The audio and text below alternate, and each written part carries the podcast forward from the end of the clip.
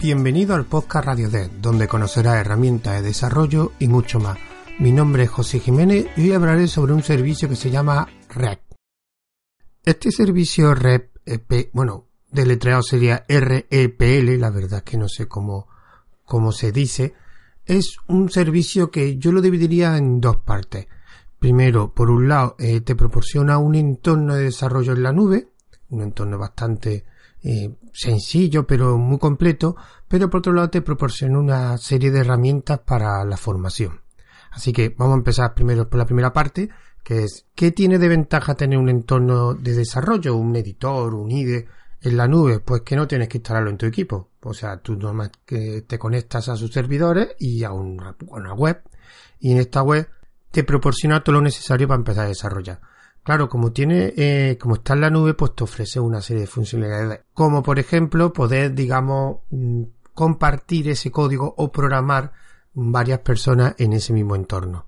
Si vaya a la página de RPL, que es rpl.it, te tienes que, digamos, suscribir, tiene varios planes, tiene un plan de, de pago, varios de pago y uno gratuito, que la diferencia principal entre el gratuito y pago son más relacionados con la parte de que después explicaré de la formación de dar clases a través de, de esta plataforma. Pero bueno, si accedéis y os, suscribís, o sea, os registráis como, un, como un usuario, pues lo primero que podéis acceder es a la parte, digamos, del entorno en la nube, que es muy sencillito, digamos, se divide en tres partes. Por un lado tiene la parte de la izquierda tiene donde se podrían ver todos los ficheros, incluso puedes añadir paquetes externamente. Puedes tener varias carpetas, puedes tener varios ficheros, o sea, algo muy típico. La parte central donde tendría el editor, que es un editor muy simple, algo muy parecido al Bing, a estos tipos Sublime Text, que no está lleno de iconos ni nada, solamente es la parte donde va a escribir. Evidentemente tiene soporte para muchos lenguajes de programación, con autocompletado, resaltado sintaxis, etcétera. La verdad que está bastante bien. Y en la parte derecha tiene la terminal. Ya dependiendo del lenguaje que, que utilices, pues tiene una terminal donde puedes pues, ejecutar una serie de, de aplicaciones de, digamos, de comando, de, por ejemplo, en Python, que es lo que he utilizado, pues puedes utilizar una terminal tiene. También te permite, digamos, ejecutar un servidor y poder arrancar, eh, ver la página web que estás generando en una web, que también te proporciona un servidor y cuando tú lo ejecutas te aparece, digamos, una, una web, una ventana donde ves la ejecución de ese código. Lo principal de estos entornos de la nube es que puedes compartir este código y que de hecho puede haber varias personas colaborar, digamos, en tiempo real en el código, con lo cual si soy un equipo que está en diferentes sitios, es una forma muy fácil de empezar poder, digamos, codificar en parejas, por ejemplo. También tiene otras herramientas como tiene un linting y un depurador, con lo cual es un, un editor, perdón, como he dicho antes, que está bastante bien. Incluso puedes compartir ese código pues lo típico en GitHub, en Twitter, en Facebook, etc. Y después vemos que en la parte, digamos, superior derecha tiene varias opciones. La primera de ellas es algo que llaman red tal, que ahí, como digamos, es los códigos o los, digamos, las clases que han montado diferentes personas que las puedes ver. Incluso tiene una parte de concurso, los challenges, y tiene otra parte para aprendizaje, donde puedes aprender del código de los demás.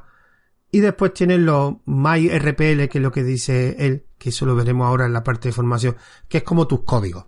Digamos, tú generas un código que puede ser un ejercicio, puede ser simplemente para enseñar algo para, para el plan de aprendizaje. Bueno, y la segunda parte que comentaba antes sería la parte de formación. Porque esta herramienta no es como hay muchos entornos de desarrollo en la nube, pero esta digamos que yo la veo que está más centrada en la parte de yo genero un código un ejercicio para que otros aprendan. Y eso está muy bien. Está muy bien, es muy sencillita. Aquí, por ejemplo, los planes de pago es lo que te da más ventaja en esta parte principalmente porque te permite tener, digamos, clases privadas.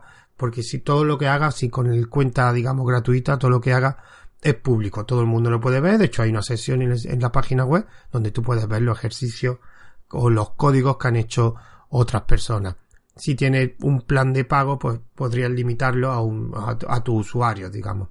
Y si os vaya a la parte de, de la parte de formación, pues digamos tiene una sesión de comunidad donde podéis ver todos los ejercicios. Y en la parte de formación, si pulsáis, podéis generar lo que se llama un, lo que he dicho antes, un RPL. ¿Eso qué es? Bueno, eso es un ejercicio, puedes, puedes montar hasta ejercicios. Por ejemplo, puedes poner un trozo de código y preguntar pues que lo resuelva él. O modificar ese código para que lo resuelva, lo, lo, ejecute correctamente el, el, usuario. De hecho, tiene hasta unos tests que si pulsas comprueba si el ejercicio está bien hecho o no. También puedes proporcionar la solución para que así, digamos, compare. Y está muy bien esta herramienta porque lo que me gusta es la parte principal esta de de enseñanza, de aprendizaje, porque ya no es que puedas compartir tu código o puedas trabajar en tiempo real con otras personas, sino que puedes crear tus propios ejercicios para otra gente.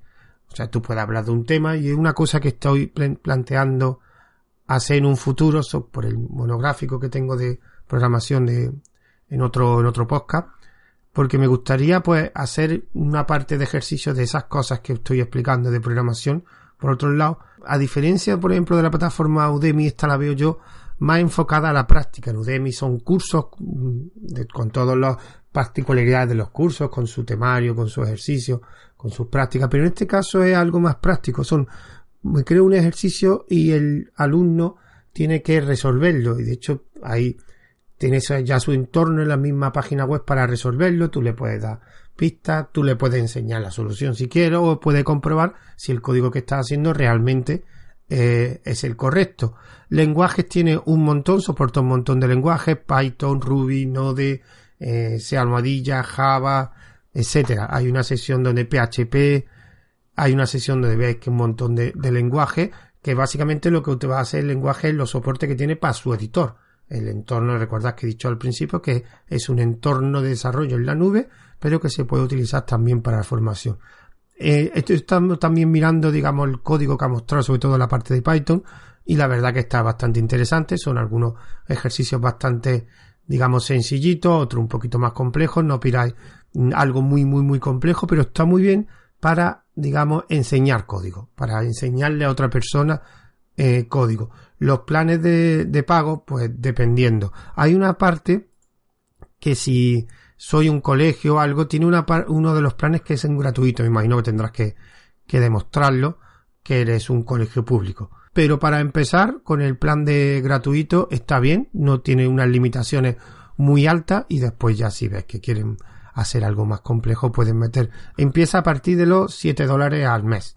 Desde los 7 dólares al mes hasta, bueno, la parte, el plan más, más caro que Enterprise, que digamos que no tiene limitación y es bastante, bastante completo. Así que espero que mirar la, herramienta esta, rep.it, es bastante interesante, sobre todo a mí me gusta la parte más de formación. Pido antes de despedirme vosotros los métodos de contacto. Tenemos una cuenta de correo que es radiodespodcast.gmail.com, una cuenta de Twitter que es radiodeskpodcast y tenemos también un grupo de oyentes que la dirección lo podré, un grupo de oyentes de grupo de Telegram privado que la dirección está en el mensaje anclado del canal de Telegram donde subimos también todos los audios que es arroba radiodest.